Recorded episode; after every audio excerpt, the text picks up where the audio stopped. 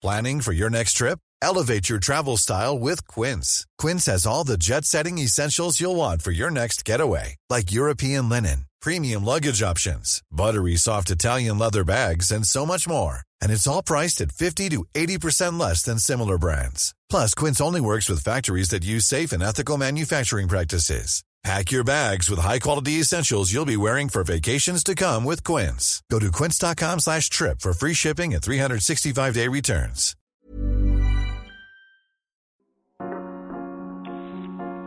Remotas es un medio independiente que se graba a distancia con mucho cariño y esfuerzo. Hemos hecho investigación y conseguido invitadas maravillosas. Escrito guiones hasta altas horas de la noche e improvisado cabinas de grabación desde nuestros cuartos, salas, baños e incluso coches para crear los contenidos que les traemos cada 15 días. Somos un equipo de cuatro personas que ha ido creciendo de manera orgánica gracias en parte a todo el apoyo que hemos recibido de nuestras y nuestros escuchas. Como todo proyecto, necesitamos ayuda para continuar haciendo este trabajo que tanto nos gusta, por lo que lanzamos una campaña de recaudación de fondos para la investigación, producción y realización de esta y la próxima temporada. Si quieren hacer un donativo al proyecto, pueden hacerlo a través de nuestra campaña en GoFundMe, que está en nuestras redes. Todo aporte suma y es por demás agradecido. Si nos quieren apoyar pero ahora no cuentan con los fondos para hacerlo, pueden ayudarnos compartiendo la campaña en sus redes sociales. Agradecemos a todas las personas que se han sumado a este esfuerzo. Nada sería posible sin ustedes y estamos realmente conmovidas con su apoyo.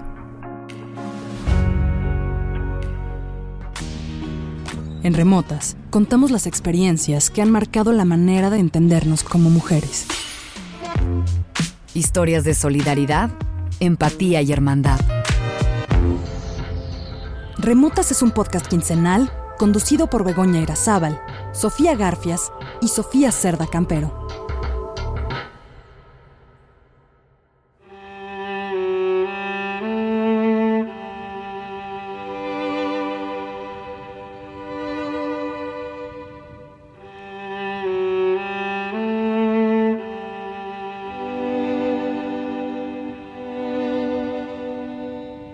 Me corté la trenza para solidarizarme con mi mamá. El pelo me quedaría más corto de cuando alguna vez de más joven me lo corté chiquitito y parecía una Thundercat. Con este gesto, quería insinuarle a mi mamá que el pelo es un signo de vanidad. Y la vanidad es despiadada cuando estás enferma y tu semblante cambia. Por lo que vi, es aún más despiadada cuando tienes cáncer porque con el tratamiento se va el pelo, que muchas veces es un rasgo integral de nuestra imagen.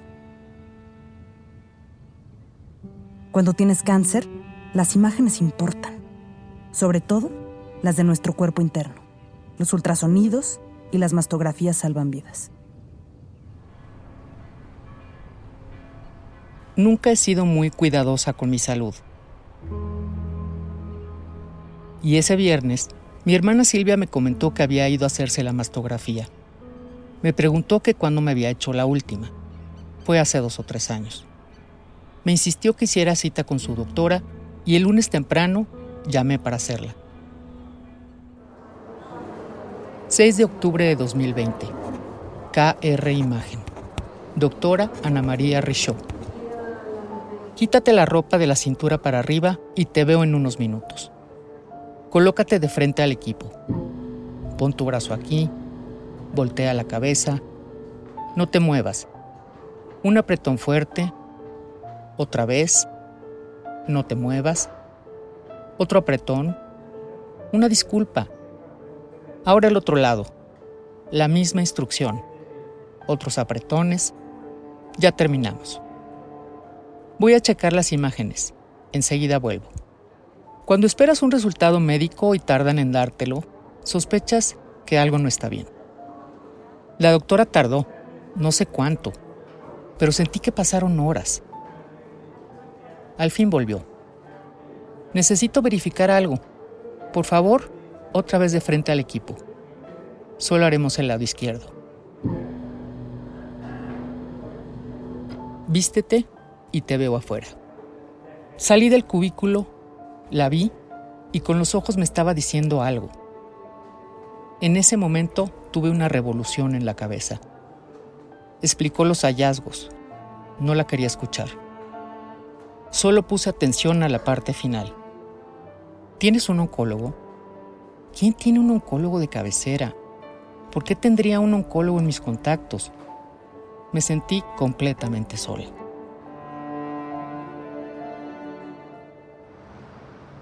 Íbamos por el periférico para recoger los resultados del estudio. Desde mi perspectiva, mi mamá iba negada a ver lo que tenía por dentro. En la medicina, la imagenología es tomarse una fotografía del cuerpo interior, imágenes codificadas que solo los especialistas entienden. Estas imágenes revelaron un fantasma, así como cuando los alquimistas y los magos encuentran entidades en las fotos. Subí al segundo piso de una torre de consultorios. Tenía que buscar a la doctora Richot. Parece que llegamos a una hora incómoda porque la mesa de la recepción estaba vacía. Una mujer sin bata blanca aparece al final del pasillo y en medio de un bocado me dice, eh, tú debes ser su hija. ¿Y cómo está ella? Nerviosa, le contesto. No, no es para menos. Hay que rezar. Esta señora me había puesto a rezar y yo ni siquiera sé cómo hacerlo. Pedí que me explicara los resultados y me sugirió que habláramos a un cirujano oncólogo. Él tendría la respuesta, aunque la respuesta ya estaba dada. Había una presencia adentro del sobre, impresa en la imagen de la mastografía. Cuando me subí al coche de vuelta, mi mamá con sus ojos siempre tristes me preguntó lo que había pasado en el consultorio. Preferí decirle que la doctora no sabía nada. Bienvenidas y bienvenidos a Remotas. Yo soy Sofía Cerda Campero y aunque no es octubre, este es un episodio dedicado al cáncer de mama. Las historias de las pacientes, la importancia de la prevención, las trabas y deficiencias en el sistema de salud, el acompañamiento y las miles de matices que vienen con esta enfermedad que no solo se vive en octubre, sino que es una realidad de todos los días. El cáncer de mama sucede cuando las células mamarias comienzan a multiplicarse sin control, formando un tumor que se siente como un bulto y se puede observar en una mastografía. Los tratamientos dependen de la gravedad de cada caso y no todos los tumores son benignos. Sin embargo, su detección temprana y el acceso a tratamiento significa la diferencia entre la vida y la muerte. Es el tipo de cáncer más común a nivel mundial, de hecho, la Organización Mundial de Salud declaró que cada año se detectan 1.38 millones de nuevos casos, de los que fallecen alrededor de 458 mil personas. Y, como solemos señalar cuando incluimos estadísticas en nuestro contenido, recordemos que los números pueden ser engañosos, porque en ocasiones se quedan así, como números. Pero los números no son números, son vidas. Así que va de nuevo este dato. 1.38 millones de personas se enteraron que tenían cáncer de mama y todo lo que viene con este diagnóstico. Desde los tratamientos, las medicinas, la burocracia médica, la presión económica, hasta las implicaciones físicas y emocionales y en unos casos, la muerte. Estos 1.38 millones de casos son de los que se saben, los que se ponen en estadística, los que de alguna u otra forma se esclarecieron. Pero ¿qué pasa con todos aquellos que por falta de acceso no lograron ser visibilizados? ¿Cómo podemos lograr una detección temprana? ¿Qué pasa con el sistema médico público? Para contestar estas preguntas, invitamos a Isabel Ruiz, quien dirige proyectos del sector de salud en la organización Pro Mujer en México. Aquí Isabel. En temas de acceso eh, hay, una, hay un gran déficit, ¿no? O sea, no hay mastógrafos suficientes, no hay personal capacitado suficiente en el, en el sector público para darle cobertura a todas las mujeres que al día de hoy necesitarían una mastografía. Se ha visto que la mastografía es una estrategia, o sea, la, misma OMS lo dice, la ONU lo reconoce, ¿no? Las mastografías de tamizaje, como, como estas que nos hacemos de rutina año con año las mujeres a partir de los 40 años, eh, son una estrategia muy eficiente para encontrar el cáncer en etapas tempranas y que entonces sea fácil, entre comillas, eh, dar una atención y aumentar la sobrevida. El 95% de los casos de cáncer detectados a tiempo pueden eh, tener una buena calidad de vida y una, sobre, y una sobrevida. 9 de octubre de 2020, doctor Carlos Robles, cirujano oncológico. Después de las presentaciones de rigor, la historia clínica, qué enfermedades ha tenido, la han operado de algo, qué medicamentos toma. Y entonces vino la pregunta incómoda. ¿Por qué está aquí? Pues mire, doctor, fui a hacerme una mastografía y la doctora Richaud me recomendó venir a verlo. ¿Trae usted sus estudios? Encendió la pantalla de luz, colocó la mastografía, le tomó unos segundos revisarla. No decía nada, pero la expresión de su rostro se transformó y me dijo, hay una lesión en la mama izquierda. Me la enseñó. Estaba clarísima. La vi enorme. La vi amenazante. En el lenguaje médico se dice que las lesiones malignas se ven calientes en las imágenes, es decir, se ven brillantes. Esta parecía una estrella. En ese momento no quieres entender nada. Mi hija desolada. Yo también. Necesitamos hacer una biopsia para saber exactamente qué es. Y yo, con todos mis miedos, le pregunté, ¿es cáncer, doctor? ¿Cáncer? Esa fue la primera vez que dije esa palabra, pero no la primera vez que la pensé. Obviamente, el doctor no mencionó la palabra, pero entendí que la premura por hacer la biopsia significaba algo malo. ¿Quiere usted que hagamos una cita? Se la pueden hacer aquí en el laboratorio o la puedo hacer yo. ¿Ahora mismo? Si usted quiere, lo hacemos. No lo dudé un segundo. Pase usted al cubículo y la enfermera le va a ayudar a prepararse. Señora, no se ponga nerviosa. El doctor le va a aplicar anestesia local. Póngase esta batita con la abertura hacia adelante y enseguida viene el doctor. Él entró, la enfermera lo esperaba con el kit quirúrgico preparado. ¿Lista? Pues no tanto. Soy muy resistente a las anestesias. Con guantes puestos, cubrebocas y gorrito de cirujano, el doctor tomó una jeringa y me empezó a aplicar la anestesia. Un piquetito. Le va a doler un poco. Otro más. ¿Dolió? Perdón, no la quiero lastimar. No se mueva. Otro piquete. Y otro más. Yo seguía sintiendo, pero ya no quería más piquetes. Antes de cerrar los ojos, vi como el doctor tomaba una jeringa enorme para extraer el pedazo de tejido. No sé si me dolió mucho o fue la señal de que un camino difícil estaba comenzando.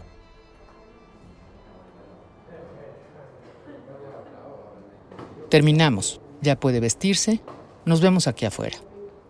Salí y vi que mi hija hablaba en voz baja con el doctor. Estaba asustada. Tenía esa mirada. No sabía si preguntar algo o simplemente escuchar lo que él tenía que decir. Independientemente del resultado de la biopsia, tenemos que operar lo más pronto posible. Pero quiero que sepa que no va a perder la mama ni la vida. Aún con ese comentario, yo estaba en shock. De acuerdo, doctor, dígame qué hacemos. Mi voz no sonaba normal y creo que a partir de ahí decidí mirar para adentro. El cáncer estaba ahí sentado, esperando, multiplicando sus cromosomas. Estaba vivo. Las dos supimos desde que regresó a casa el día que se hizo la mastografía. Fue algo en sus ojos y en el tono de su voz. Yo estaba preocupada. ¿Qué nos esperaría de ahora en adelante? 20 de octubre de 2020. En mi historia personal, cada vez que hay un evento impactante, mi mente decide bloquearlo y este no fue la excepción. No recuerdo a qué hora llegué al hospital, ni a qué hora fue la cirugía. Solo sé que hubo prueba de COVID, análisis de sangre, trámites con el seguro de gastos médicos, una pesadilla. Sofía rentó una habitación en el hotel de enfrente para que toda mi familia pudiera estar cerca, porque no he dicho todavía que estábamos en plena pandemia y conmigo solo podía estar una persona, y obviamente fue mi hija. Toda mi red de apoyo siempre ahí, sobre todo mis hermanas. Antes de entrar al quirófano, muchos médicos haciendo las mismas preguntas. ¿Desde cuándo lo detectaron? ¿Antecedentes familiares con cáncer? ¿Es alérgica a algún medicamento? ¿Qué otras enfermedades padece? Me aprendí el guion de memoria y finalmente me llevaron al quirófano. Había que sacar esa estrella de mi cuerpo. En la sala vi al doctor Robles, a sus ayudantes, al anestesiólogo, enfermeras, camilleros. Hacía mucho frío en la plancha. Todos hacían bromas. Supongo que es una estrategia para relajar el ambiente. Me amarraron los brazos a los lados y el anestesiólogo dijo, A ver señora, le vamos a dar unos tequilas, como tres. Ay doctor, soy de mucho aguante. Todos se rieron. Yo tenía miedo. Cuente del 10 al 1. Nos vemos en un rato. 10, 9, 8.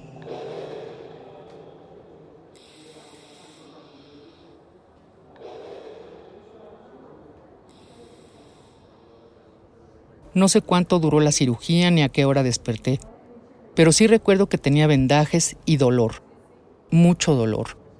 Ya un poco más consciente en mi habitación, vi a Sofía y creo que ahí estaba también Rosana, mi leal e incondicional hermana.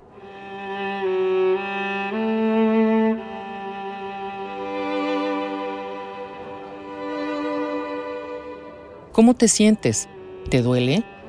Todos están en el hotel. Han estado muy pendientes. Te mandan saludos. Te quieren mucho. Al rato viene el doctor. Todo salió bien. Te quitaron también unos ganglios. Registraba todo. Pero era como si hablaran de otra persona. A mí me habían quitado un tumor de cáncer. ¿Pero cómo? A mí no me iba a dar cáncer. Siempre lo pensé así. Aún cuando mi hermana Mónica tuvo cáncer de pulmón años antes y es una superviviente exitosa. De pronto te sientes invencible, no te cuidas, no te autoexploras, no vas a tus chequeos, pero no, nadie es inmortal, yo tampoco. Afortunadamente, aun cuando omití la autoexploración, las mastografías y los chequeos, la detección fue oportuna y esa estrella brillaba sola. No había más. La recuperación fue lenta. Heridas, moretones horribles, drenajes casi todos los días, dolor, angustia y al fin llegó el resultado. Carcinoma ductal in situ, un cáncer muy agresivo y de alto riesgo. Con el diagnóstico ya se podía diseñar un tratamiento. El riesgo de padecer cáncer de mama aumenta con la edad. La mayoría de estos casos se presentan en mujeres de más de 50 años aunque el simple hecho de ser mujer es un factor de riesgo.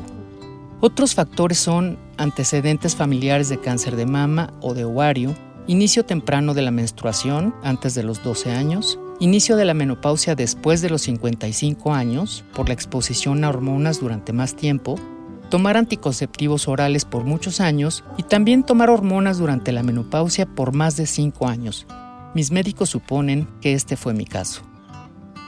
Los síntomas de cáncer de mama pueden ser distintos en cada persona. Tener algún bulto o bolita en el seno o la axila, secreción de sangre en el pezón, cambio en la forma o textura del seno, hundimiento del pezón y dolor en cualquier parte de la mama. En algunos casos no existe ningún síntoma y por eso la importancia de la detección oportuna. Pero, ¿qué pasa si no tienes acceso a la mastografía o no lo haces a tiempo? La detección tardía de cáncer de mama hace que las intervenciones sean más costosas, más complejas y que la calidad de vida de la paciente se vea mucho más deteriorada. De acuerdo con un estudio realizado por María Esther Brandan del Instituto de Física de la Universidad Autónoma de México del año 2018, en México únicamente un 20% de las mujeres se realiza una mastografía periódicamente, siendo que la Organización Mundial de la Salud, la OMS, recomienda un estudio de diagnóstico cada uno o dos años, dependiendo la edad y el riesgo. Esta información fue tomada del artículo El poder de un diagnóstico temprano del cáncer de mama publicado por Alicia Santana en Animal Político el 29 de octubre del 2021.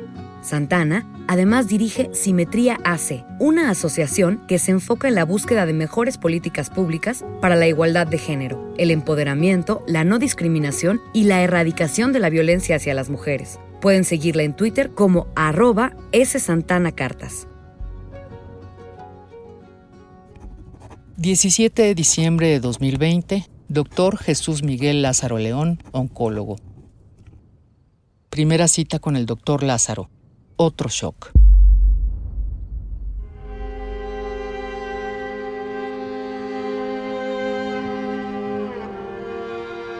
Doctor, estoy aquí por recomendación del doctor Carlos Robles.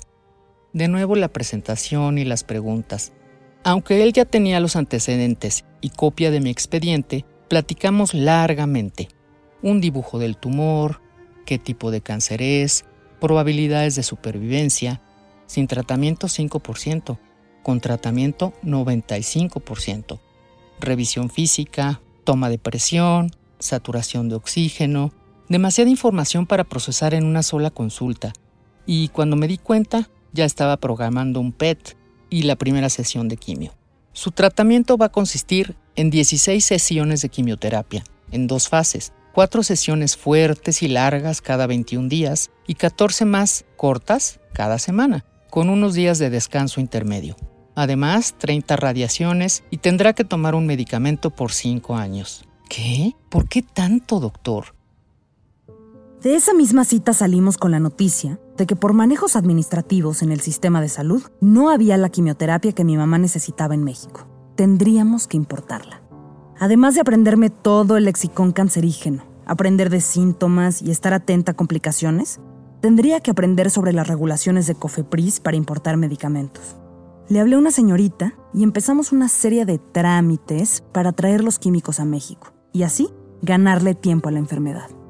Una vez que los químicos llegaran a la ciudad, serían enviados directamente al hospital para que pudieran suministrarlos a mi madre. En este proceso, aprendí sobre las aseguradoras, sobre los médicos que dictaminan si los casos son procedentes para que el seguro lo cubra y cómo hay que tramitar los reembolsos sistemáticamente. Finalmente, pude aplicar todos los conocimientos de organización que he aprendido en mis trabajos para algo que realmente me importa. Me convertí en la más alta ejecutiva de la enfermedad de mi mamá. El cáncer de mama en México cobra casi la misma cantidad de víctimas que la violencia feminicida. Diez mujeres mueren cada día a causa de este padecimiento. Y a pesar de que la crisis del cáncer va en aumento, las autoridades del Instituto Mexicano del Seguro Social, IMSS, solo invierten 36 de cada mil pesos para adquirir el tratamiento que salvaría miles de vidas, principalmente de mujeres, según la información correspondiente al periodo de 2008 a 2018.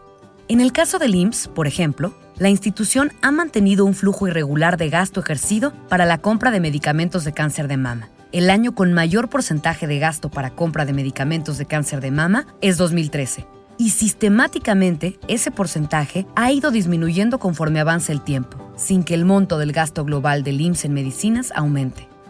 Estos datos los encontramos en un reportaje para poderlatam.org de Claudia Ocaranza, Keletsu Aspra y Ricardo Valderas, titulado 10 años de sobreprecio en medicinas para cáncer de mama, editado por Fernanda Hoppenheim y Edward Martín Borregón en marzo de 2021 en el mejor escenario en el que pudiste hacer toda la ruta y llegar con el especialista, eh, es probable que al día de hoy tu medicamento no esté o esté de forma intermitente.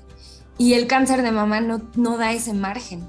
El cáncer ningún cáncer, pero el cáncer de mama, en este caso, de, que es de lo que estamos hablando, no da el margen de que, bueno, ya pasaron mis 20 días y me sigue, me, me toca mi siguiente quimioterapia. Bueno, no está. Bueno, no importa, ¿no?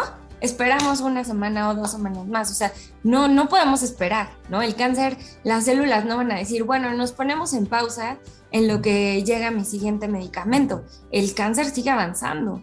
Y y es jugar con la vida de, las mujeres, ¿no?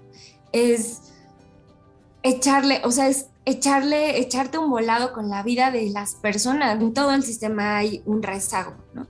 Y ese rezago pues también se refleja en la parte de los medicamentos. Yo no, yo no puedo decirte hoy exactamente las razones o, o, o, qué se dejó de comprar, cuándo se dejó de comprar, pero la realidad es que no, no hay. Y, lo sé porque mujeres que acompañamos en ProMujer nos lo cuentan, ¿no? Nos dicen, bueno, yo em, empecé mi, tratamiento eh, y hay días en los que me, voy a la farmacia, me entregan mi receta y me dicen que no hay y que si yo quiero recibir el tratamiento yo lo tengo que traer. Aunque ellas estén en un sistema, en un instituto público, pues el medicamento no está y, y tampoco, o sea, tampoco se los pueden cambiar por otro porque son tratamientos muy específicos. Entonces ella se enfrenta a tener que comprarlos y, y solo así se, pues puede dar continuidad a su tratamiento y hay que también ponernos en, en, el plano en el que son algunos tratamientos nos podrán parecer a, algunas de nosotras más caros que otros, ¿no? Hasta podríamos decir, bueno, no sé, 5 mil pesos para un tratamiento de un mes. La realidad es que la mayoría de las personas no pueden cubrir ese tipo de gastos, ¿no? Porque aparte no es solo comprar el medicamento, es trasladarte al lugar, es eh, a veces comprar los otros insumos para que te puedan eh, administrar el tratamiento desde jeringas, gasas, eh, cánulas, etcétera, ¿no? O sea, todos los insumos que, requieres para que te pongan tu tratamiento, a veces tienes que llevar el 80% de las, de la, el 8 de las 10 cosas que, que necesitan para que tú puedas eh, recibir tu, medicamento. Entonces es, es, un gasto tras gasto y hay que entender también que el cáncer, el cáncer y el cáncer de mama es una enfermedad de una trayectoria larga. Entonces, ¿quién, o sea, quién puede sostener económicamente ese tratamiento? Cuando además, eh, pues por los efectos que tiene el tratamiento, no puede, puede verse afectada tu capacidad para producir, ¿no? Para trabajar. Entonces, si hoy pones eso, más una pandemia en donde una gran cantidad de mujeres perdieron sus empleos, pues la situación está, como dicen, color de hormiga. El tratamiento contra el cáncer es un proceso de largo aliento, cansado y costoso. Mi madre y yo tuvimos mucha suerte en la atención oportuna. Sin embargo, constantemente pensamos en todas las personas que se encuentran en circunstancias distintas. En algún momento, en conversación con mi mamá, me dijo, el sistema de salud está matando mujeres en México. Aunque nunca se lo dije, acompañarla en su enfermedad me encogió física, emocional y moralmente. Cuando tienes cáncer experimentas un sentimiento de culpa, incertidumbre, tristeza. ¿Qué hice mal? ¿Es karma? ¿Me lo merezco? ¿Me voy a morir? ¿Qué va a pasar con Sofía? Estas preguntas se dan vueltas una y otra vez, pero es normal. Y claro que lo he tenido que hablar y hablar en mi psicoterapia. Cuánto agradezco la terapia. Desde el día uno hasta hoy ha sido muy importante. El peor mito sobre el cáncer es pensar que la gente lo tiene porque de alguna manera se lo ha buscado, escribe la poeta estadounidense Anne Boyer en Desmorir, una reflexión sobre la enfermedad en un mundo capitalista, por el cual ganó el premio Pulitzer de ensayo en el 2020. Anne tenía 41 años cuando le diagnosticaron cáncer de mama triple negativo, uno de los más fatales que existen y que además implica un tratamiento sumamente agresivo. Madre soltera y profesora, no tenía dinero para acceder al tipo de tratamiento que un cáncer como el suyo requería, y de esta forma atestiguó de primera mano cómo funciona el sistema de salud en Estados Unidos. Después de practicarle una doble mastectomía, la cual la dejó con muy poca fuerza para pararse, fue enviada a su casa sin que le permitiera pasar ni una noche en el hospital. En Estados Unidos, este sucede con aproximadamente 45% de las mujeres que se someten a este tratamiento, probando así una clara y preocupantísima falla en el sistema médico de uno de los países más ricos del mundo. Si no cuentas con el dinero suficiente para tener un seguro, que de por sí son carísimos, que cubre una buena parte de un tratamiento costosísimo del cual tu vida depende, no puedes acceder a él. En este ensayo de 300 páginas, Anne Boyer, entre una serie de observaciones, estadísticas, poemas, documentos históricos y reflexiones personales, construye un mapa del cáncer de mama y el sistema médico estadounidense. Señala, por ejemplo, que en la lógica capitalista se tiende a considerar que quienes tienen cáncer se lo provocaron a sí mismos, por fumar, por comer grasa, por no hacer ejercicio, por beber, dejando atrás la falta de atención a la enfermedad, el acceso a medicamento y la perversión que hay en el lenguaje empleado. Como escribe Ann Boyer, sobrevivir al cáncer no es ganar una carrera, y morir no es perderla. La mortalidad y las políticas públicas van de la mano, atravesados por condiciones de género, lógicas patriarcales y raciales. Desmorir es una cachetada de realidad, una llamada urgente a hacernos conscientes y activas sobre una enfermedad que toma la vida de millones de mujeres. Toma la vida no solo en el sentido de llevársela, también toma la vida al introducirse dentro del cuerpo, obligando a que las pacientes cambien su camino para siempre. Aquí un pequeño extracto de Desmorir, traducido por Patricia Gonzalo de Jesús. Cuando el técnico abandona el cuarto, vuelvo la cabeza hacia la pantalla para interpretar cualquier neoplasia, las redes de nervios, las pequeñas fuentes luminosas en las que mi patología y o futuro o futura muerte pueden estar escritos. El primer tumor que vi en mi vida era una sombra en aquella pantalla, redonda, con un largo dedo arrugado que sobresalía. Le hice una foto desde mi camilla de reconocimiento con un iPhone. Aquel tumor era el mío. De este modo, en la cúspide de la clínica y la sensación, me enteré que estaba enferma. Llevaba puesta la misma camiseta verde sin mangas, los mismos vaqueros cortados y las mismas sandalias que llevo todos los veranos. Luego sorpresa, la adusta y persuasiva retórica profesional subiendo el termostato. Aquella mujer sería vestida con un traje gris, empatizando con la fatalidad. Luego el pánico personal, las sutilezas clínicas, estupefactos chats de Google con amigos, un investigador entre mi vida encarnando a toda una institución social. Dice que están poniendo en marcha una investigación sobre las sensaciones que una persona, yo, aún no ha tenido que sentir, pero que sentirá. 21 de diciembre de 2020. Primera sesión de quimioterapia.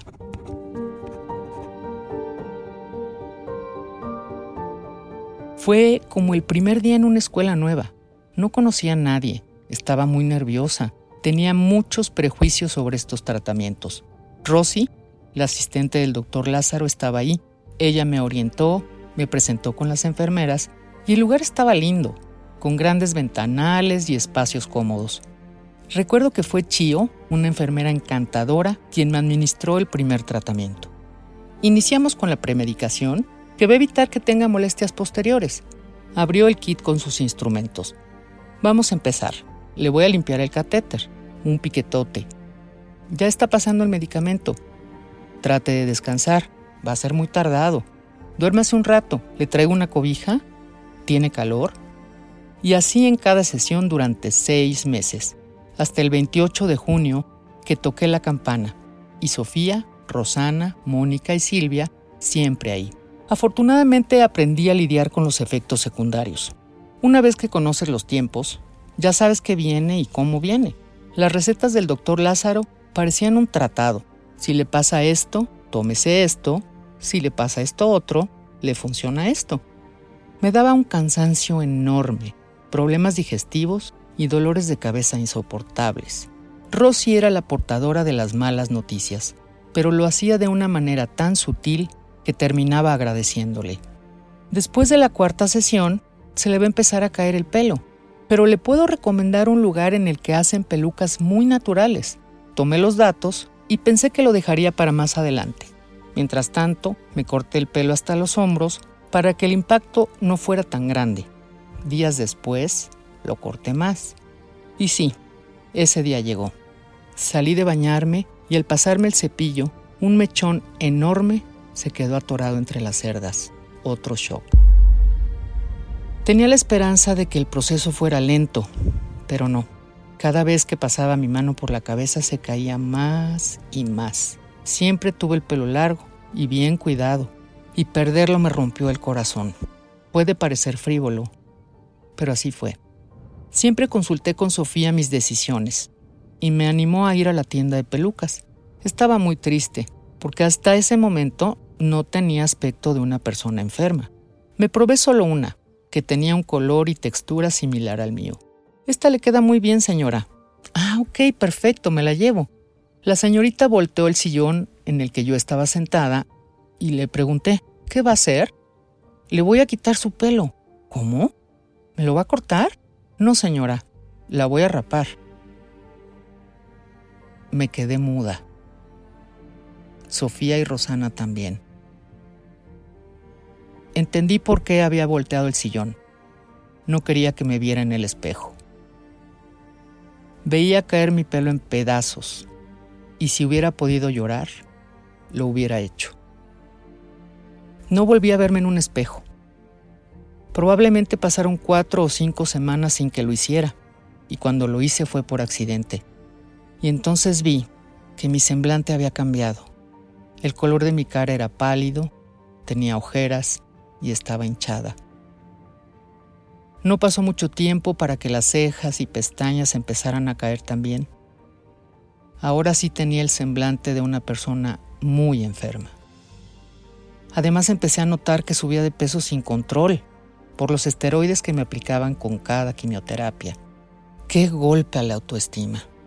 Es terrible mirarte a un espejo y no reconocerte, ver a una extraña frente a ti. Probablemente el impacto hubiera sido menor si me hubiera visto antes para acostumbrarme a esa imagen. Sin embargo, un tiempo después, cuando lo procesé, comencé a jugar un poco con mi apariencia. Más vale tomar las cosas con humor y reírte un poco de ti misma. Y como decía un amigo, los problemas ni son para tanto, ni son para siempre. El pelo crece, vas a bajar de peso, ponte aceite de ricino. No, no, no, de almendras dulces. Toma sábila, toma biotina, haz yoga, medita en las noches, prueba un tratamiento alternativo, fuma marihuana, come guanábana, ponte pestañas postizas, haz ejercicio. Escuché muchísimos consejos como estos. Algunos me caían muy mal, pero siempre los agradecí. Algunos los puse en práctica y otros aunque hubiera querido, no hubiera podido. El malestar físico, el cansancio y el dolor emocional eran muy fuertes.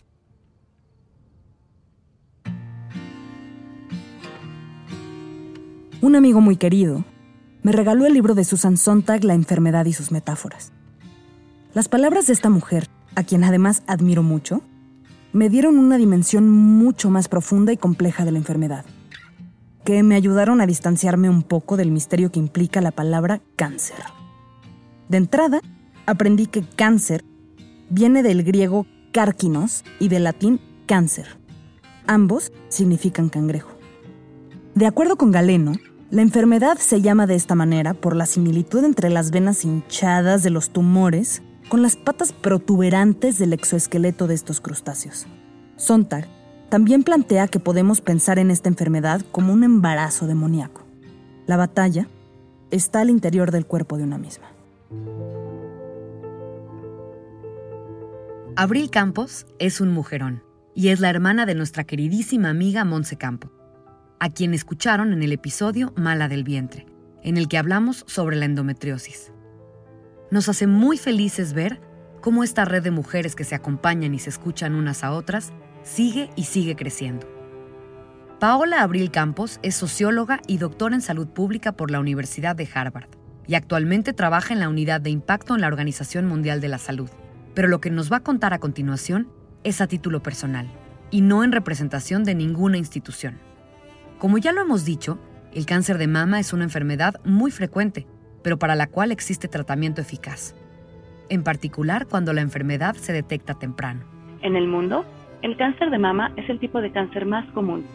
Hubo más de 2.2 millones de casos el año pasado. En México también. El cáncer más frecuente en las mujeres es el de mama. En el 2012 mi mamá fue una de ellas. Ella sintió una bolita, le hicieron la mastografía, la biopsia y el diagnóstico. Cáncer de mama. Ella no quería leer nada sobre la enfermedad. Yo me la pasaba horas buscando información en Internet y aunque en ese momento me frustró un poco, que no quisiera informarse, investigar, leer, ahora entiendo que ella se enfocaba en estar tranquila y mantenerse positiva. Acompañarla a sus consultas, informarme por ella, hacerle preguntas al doctor, fue mi manera de hacer frente a la situación. Hoy mi mamá es sobreviviente de cáncer de mama. Todavía tiene dolores, siente como si un rayo le pasara por el costado. A mi mamá la atendieron en hospitales privados y públicos navegar el sistema de salud no fue fácil. Acompañen a mujeres que tengan miedo de hacerse una prueba diagnóstica. Acompañen a mujeres que no tienen la energía de informarse. Acompañen a mujeres para hacer todas las preguntas necesarias a las doctoras y los doctores. Es necesario reducir el tiempo desde el inicio de los síntomas hasta el inicio del tratamiento. Tener cáncer de mama en México significa volverse su propia defensora, y asegurarse que cada paso se tome en el menor tiempo posible. También es importante tener acceso a servicios de salud, encontrar personal médico competente y cálido y tener una red de apoyo. Existen varios grupos de personas diagnosticadas con cáncer de mama, en donde se comparten consejos y se brinda apoyo para poder tomar todas las decisiones que se deben tomar durante el tratamiento. La Secretaría de Salud recomienda en México realizar la autoexploración y la exploración clínica a mujeres a partir de los 20 y 25 años de edad respectivamente, y la mastografía de tamizaje, es decir, sin síntomas, en mujeres de 40 a 69 años de edad. Ahora, si aparecen síntomas, es necesario acudir al médico lo antes posible. No existe información disponible o es mínima, mínima, mínima la información que le dan a las chicas, a las adolescentes, mucho menos a las niñas, sobre temas de salud femenina. Y en esta parte, pues hablando de las mamas, o sea, pensemos las personas que, que nos escuchen, hagamos como una, cuenta hacia atrás y, pensemos cuándo nos hablaron o por qué empezamos a aprender de, la salud en las mamas, si no es porque tuvimos un, caso de cáncer de mama cercano o porque ya más grandes y como más conscientes nos empezaron a hablar de eso en, los medios y creo que en los últimos años, tal vez en los últimos cinco años, el, día del, cáncer de mama y el mes del cáncer de mama ha cobrado relevancia. Pero si nos vamos más hacia atrás, no, no existía información tan a la mano y si existía, pues no estaba a la mano, ¿no? O sea, si existía, porque existía información, no está a la mano. Y, no es una cultura, o sea, no es parte de nuestra cultura el que tengamos eh, en mente, en el radar, el tema de, de la salud femenina. He visto casos, he platicado con mujeres que pues fueron al ginecólogo cuando tuvieron a su hijo, ¿no? Oiga, señora, ¿y usted cuándo fue al ginecólogo? No, pues cuando nació mi hijo. ¿Y eso hace cuánto fue? Hace nueve años. No, pues, o sea, qué, qué, grave, ¿no? Eh, tenemos un caso de, una mujer, Claudia, que por medio de la campaña que estamos trabajando en ProMujer, vio un anuncio en, Facebook de, la mastografía gratuita y gracias a eso fue la primera vez que se hizo una mastografía. Y, eh, este caso es como muy eh, simbólico para nosotros porque ella fue la primera vez que se hizo la mastografía y resultó con cáncer de mama y le tuvieron que hacer una, una mastectomía, ¿no? Pero pues es de esas historias que, pues un poco la suerte o, como lo queramos ver, la pudo llevar a una detección oportuna y a salvar su vida y a tener eh, acceso a atención médica, pero ¿cuántas mujeres están en, el mundo eh, sin haber hecho un, estudio? Eh, y precisamente hablar de educación es súper pertinente, ¿no? Educación, por supuesto, ojalá en las escuelas, pero también más allá de las escuelas, ¿no?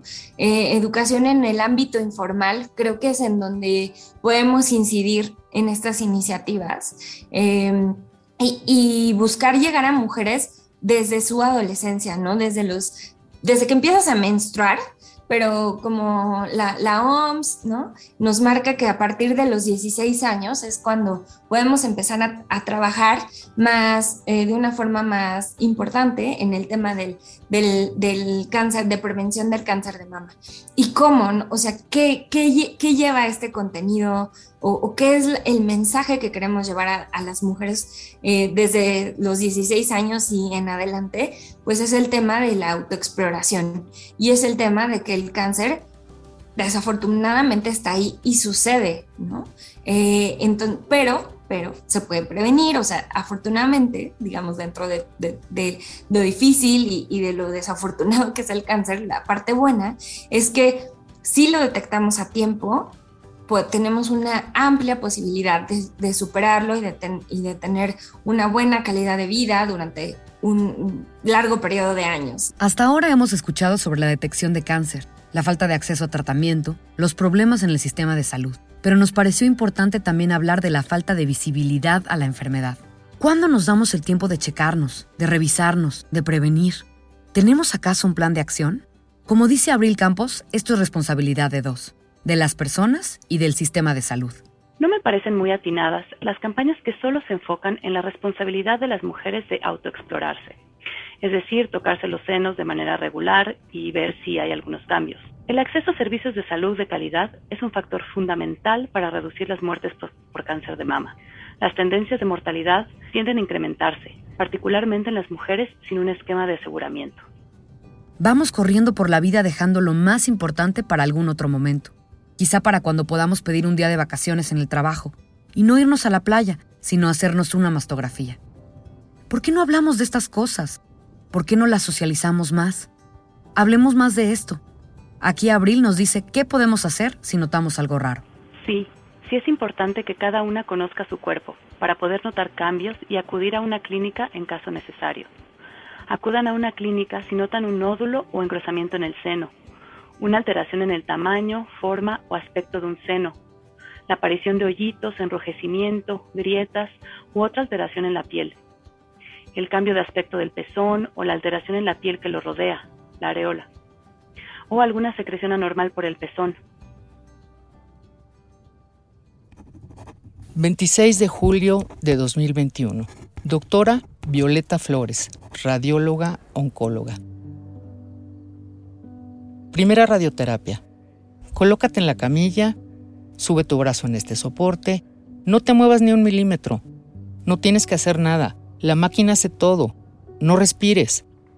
El acelerador lineal es un equipo muy preciso que dispara las radiaciones en el lugar exacto de las lesiones.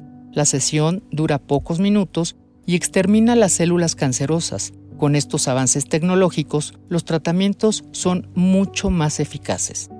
Fue tedioso ir todos los días durante dos meses, pero al volver a tocar la campana, el 2 de septiembre, me sentí liberada. Toca tres veces fuertemente esta campana, que su sonido repique claramente. Mi tratamiento acabó. Este capítulo se cerró y yo sigo adelante.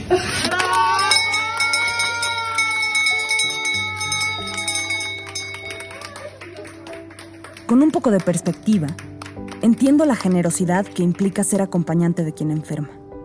No que se hayan invertido los roles madre-hija, pero sí reconocer que de pronto, a una edad prematura, Fui la cuidadora de las necesidades elementales de mi madre. Inevitablemente, su enfermedad se convirtió en el centro gravitacional. Ahora que se encuentra en pleno proceso de recuperación, los centros gravitacionales han cambiado. Tiene sus pestañas y cejas de regreso. Su fuerza vital también. La red de apoyo fue, de la mano de la medicina, aquello que la mantuvo en equilibrio. Como mencionamos al principio de este episodio, el cáncer de mama es el más frecuente del mundo y la única técnica válida para reducir la mortalidad es la mastografía. Sin embargo, el problema no se queda ahí. Ante un panorama de salud pública que no da abasto y una invisibilización general en el tema, existen organizaciones e iniciativas privadas que por medio de programas filantrópicos impulsan la detección temprana, la investigación médica y las disparidades económicas en torno al cáncer de mama. Entre estos, destaca el trabajo de The Estee Lauder Companies, que desde 1992 ha aprovechado su marca para hacer campaña de cáncer de mama, recaudando más de 99 millones de dólares para servicios médicos, educativos y de investigación a nivel mundial, apoyando a más de 60 organizaciones dedicadas al tema. Ireri Hernández Otelo, de The Stick Lauder Companies en México, nos platicó un poco más sobre Fuerza Rosa, una iniciativa que tiene como fin concientizar a la gente sobre el cáncer de mama con el fin de hacer cuantas revisiones sean posibles. Esta campaña empezó en 1992 con Evelyn Loder y una de sus mejores amigas se llamaba Alexandra Penny y ellas crearon este, esta campaña de Fuerza Rosa. Todo lo que conocemos hoy como Fuerza Rosa, desde el listón rosa, todos los monumentos este, que se encienden alrededor del mundo, fueron creados por ellas. Evelyn Loder y Alexandra Penny, creadoras del listón rosa, lograron que otras marcas se sumaran a la causa a través del mismo símbolo y visibilizándolo mundialmente por medio de la mercadotecnia. Al comprar cualquier producto de la línea rosa de Estee Lauder, se está haciendo una donación del 100% a la causa. En México, los fondos son dirigidos a la Cruz Roja de Monterrey, a la Cruz Roja de Guadalajara y a FUCAM, Fundación de Cáncer de Mama. Isabel Ruiz, quien nos ha acompañado a lo largo del episodio, nos cuenta de algunas iniciativas y la colaboración con otras fundaciones para apoyar a las mujeres con cáncer de mama. Estamos eh, lanzando también campañas de recaudación con las mujeres eh, que tienen cáncer de mama. Hemos visto que las mujeres que enfrentan el cáncer de mama son súper recursivas. Creo que las mujeres en México y en Latinoamérica somos así, ¿no? Somos súper recursivas, hacemos de todo para que nuestras familias salgan adelante, para nosotras, generar bienestar. Entonces, hemos encontrado casos de mujeres que cocinan, pero venden cosas tejidas, pero arreglan ropa, ¿no? O sea, hacen de todo para poder generar ingresos y, justo pues cubrir los medicamentos a los que desafortunadamente no tienen acceso eh, y cubrir todos los gastos que llevan, eh, que, implica la enfermedad. Con estas mujeres que ya han hecho todo y que se mueven y, y, si no pueden ellas, sus familias están como eh, siendo muy productivas, ¿no? Y, viendo y viendo y viendo opciones abrimos también esta opción de que hagan una campaña de recaudación de fondos, ¿no? Cada mujer hace su campaña, no es tan labor en pro mujeres decirles cómo hacerle, ¿no? Ahora sí que eh, pasarles como los tips para que puedan hacer su campaña, para que puedan promoverla y que sea exitosa y le damos como un empujoncito adicional para que llegue a más oídos y más gente conozcan sus, conozca su historia y puedan sumarse a, sus, a su camino, ¿no? a su trayectoria del cáncer de mama y, pues donar para que puedan... Em, eh, pues hacer frente a la enfermedad. Eh, FUCAM, trabajamos muy de la mano con FUCAM, entonces pues también eh, es una organización en donde la, atención es de primera calidad ellos em, eh, dan servicio a mujeres eh, con cáncer de mama desde el diagnóstico hasta la reconstrucción de, las mamas. Entonces, pues también eh, conocemos también a otra organización que se llama MILK, em, quienes dan asesoría a las mujeres para que puedan seguir con sus tratamientos.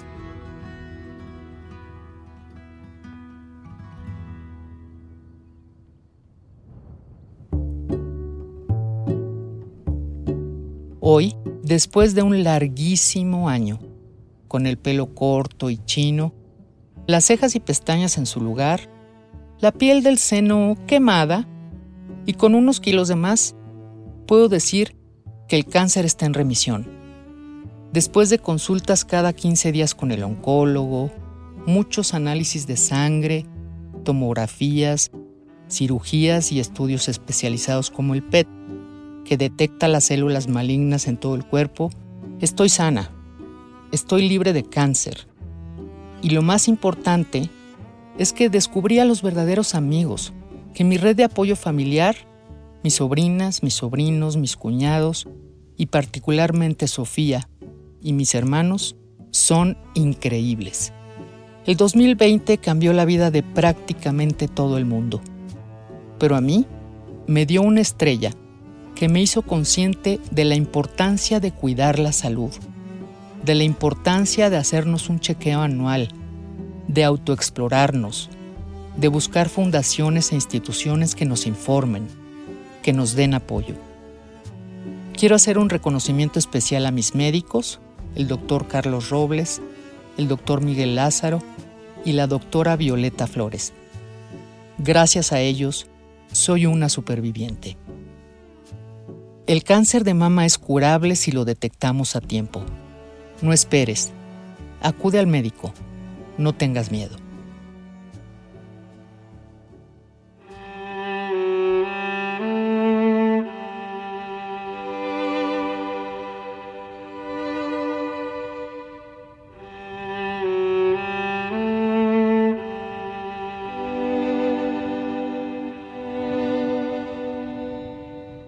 Dedicamos este episodio a Sandra Ortega. Escuchamos Cáncer de Mama, una cartografía, el cuarto episodio de la tercera temporada. Agradecemos a Sandra por contarnos su historia personal con toda la honestidad que cabe en el mundo. A Abril Campos por su tiempo, su conocimiento y su profesionalismo. Ella vive en el campo, en una casita ecológica con su hijo y su esposo. A veces sin mucha señal, pero con todas las ganas de contarnos lo que no se dice sobre el cáncer de mama. Por supuesto agradecemos a Isabel Ruiz, nuestra invitada, y a Pilar Marroquín de Promujer por alentar esta segunda colaboración. Y a Alejandra Martín del Campo e Ireri Hernández de Estelo México.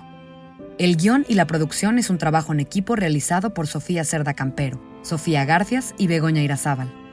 La postproducción y diseño de sonido es de Daniel Díaz Elmou. Las referencias de este capítulo son El poder del diagnóstico temprano de cáncer de mama, de Animal Político.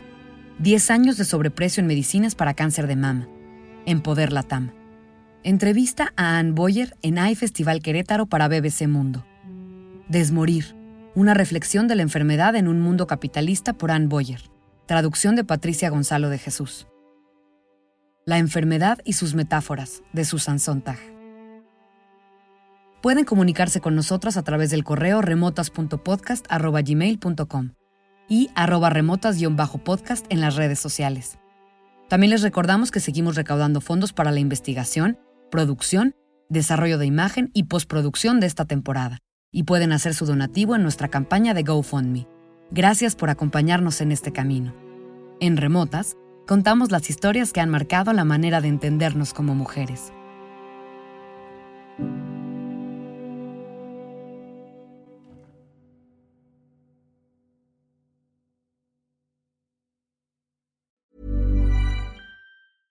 Ever catch yourself eating the same flavorless dinner three days in a row?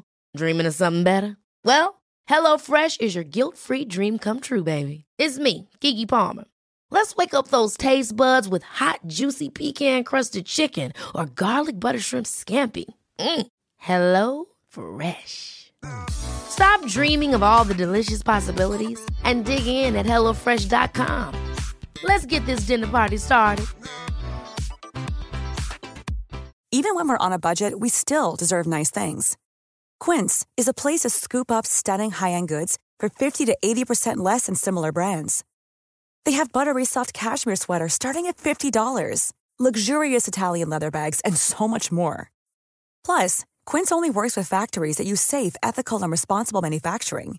Get the high-end goods you'll love without the high price tag with Quince. Go to quince.com/style for free shipping and 365-day returns.